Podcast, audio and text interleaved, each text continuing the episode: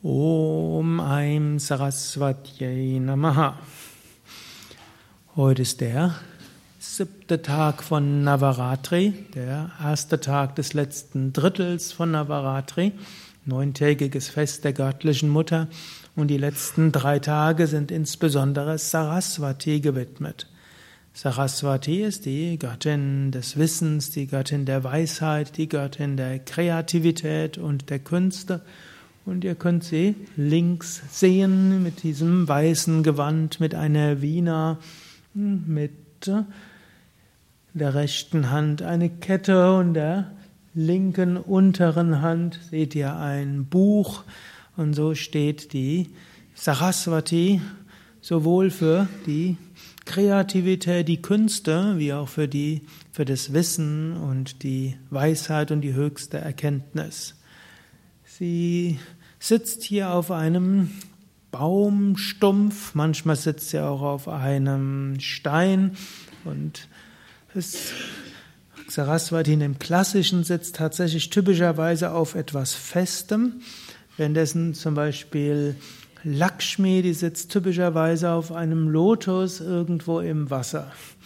Und das soll auch heißen, Lakshmi, die symbolisiert ja auch hm, Fülle, Schönheit, das Materielle und die positiven Emotionen. Und das ist eine etwas unsichere Angelegenheit. Angenommen, ihr wolltet auf einem großen Lotus dort stehen, auf einem See, das ist schon ein bisschen Balance. Es gibt ja jetzt, glaube ich, auch so eine neue Art von Yoga, Surfbrett-Yoga oder so ähnlich. Ne? Das ist so ähnlich. Ne? Gut, und so Lakshmi ist mal so und mal so. Gut, Saraswati hat zwei Aspekte. Natürlich zum einen ist Saraswati auch die Kreativität und die Künste und jeder, der kreativ ist, weiß, das ist auch so eine Geschichte. Und so hat die Saraswati diesen einen Aspekt. Und es gibt dann eben auch Geschichten, wo zum Beispiel, es gab irgendwo so ein wichtiges Ritual und da gab es Brahma und der sollte daran teilnehmen. Und Saraswati war mal wieder nicht pünktlich. Saraswati hat durchaus auch dieses Dievenhafte, was manche Kreative auch haben. Und daraufhin hat, gibt es eben, aber es gibt einen zweiten Aspekt von Saraswati und der zweite Aspekt von Saraswati ist der Sharada-Aspekt und der ist auch hier eher dargestellt. Sie sitzt auf einem etwas Festem und das ist eben die Weisheit und die Erkenntnis. Was auch heißt, eine Weisheit ist etwas Stabiles. Man würde keinen Menschen als weise bezeichnen, der mal freundlich ist und mal unfreundlich. Mal reagiert er geschickt und ein andermal macht er die größten Dummheiten. Und der Weisheit würden wir irgendwo verstehen, da ist eine gewisse Beständigkeit dabei. Und so der Aspekt von Wissen, Erkenntnis, Weisheit, Kreativität hat diese zwei Aspekte, die interessanterweise beide in Saraswati enthalten sind. Erkenntnis, und diese Erkenntnis ist etwas, wo wir uns darauf bauen können. Viele machen spirituelle Erfahrungen im Yoga. Erfahrungen kommen und gehen. Und manche machen die höchsten ekstatischen Erfahrungen und ekstatische Erfahrungen kommen und gehen. Und manche kommen durch Reinigungs- und Widerstandserfahrungen und durch Kopfweh, Übelkeit und Ärger und Depressivitätserfahrungen. Reinigungserfahrungen kommen und gehen. Aber wenn wir das alles analysieren und in den großen ekstatischen Erfahrungen oder einfach schönen Erfahrungen oder Bewusstseinserweiterungserfahrungen die richtigen Schlüsse ziehen, nämlich ich bin nicht der Körper und ich bin nicht die Psyche. Es gibt etwas, was mich verbindet mit dem Unendlichen und dem Ewigen.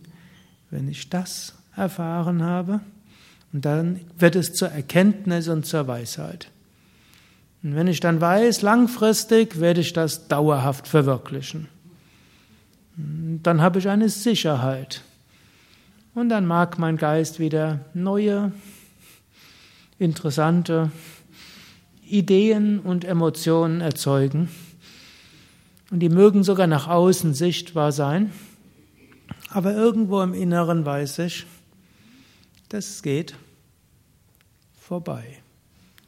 Und in der Tiefe bin ich verankert im Unendlichen und im Ewigen. Und so haben wir praktisch diese gerade Achse bei Saraswati. Wir haben den, da wo sie drauf sitzt. Und dann haben wir diese gerade Achse, wo dieses weiße Gewand ist. Und weißes Gewand steht auch für Reinheit. So wie im Yoga wir oft weiße Kleidung anziehen, bei Pujas, Homas und so weiter. Oder auch beim Unterrichten haben wir eine weiße Hose an als Symbol für Reinheit. Gelb ist dann das Strahlen, möge es in uns hineinstrahlen und durch uns hindurchstrahlen. Aber Saraswati weiß.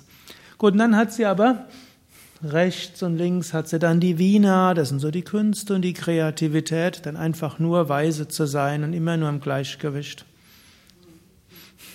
Nicht für alle attraktiv, aber darin verankert zu sein ist gut. Und dann die Wiener so links und rechts, natürlich braucht das beides, aber man kann so ein bisschen das sehen. Und dann in der linken Hand das Buch, Buch kann man Literatur, Poesie, die Veden. Und das ist dort auch alles. Und rechts dann die Japa-Maler, wir könnten sie auch für alle bildenden Künste sehen, die auch für die auch Saraswati hat. Gut, und so könnt ihr in den nächsten drei Tagen so ein bisschen an Saraswati-Prinzip denken, zu meinen Erkenntnis und Weisheit und im Bewusstsein dieser Erkenntnis der Weisheit eine Festigkeit, aber dann auch Kreativität und die Künste mit einbeziehen und viel Schönes sehen oder sogar schaffen.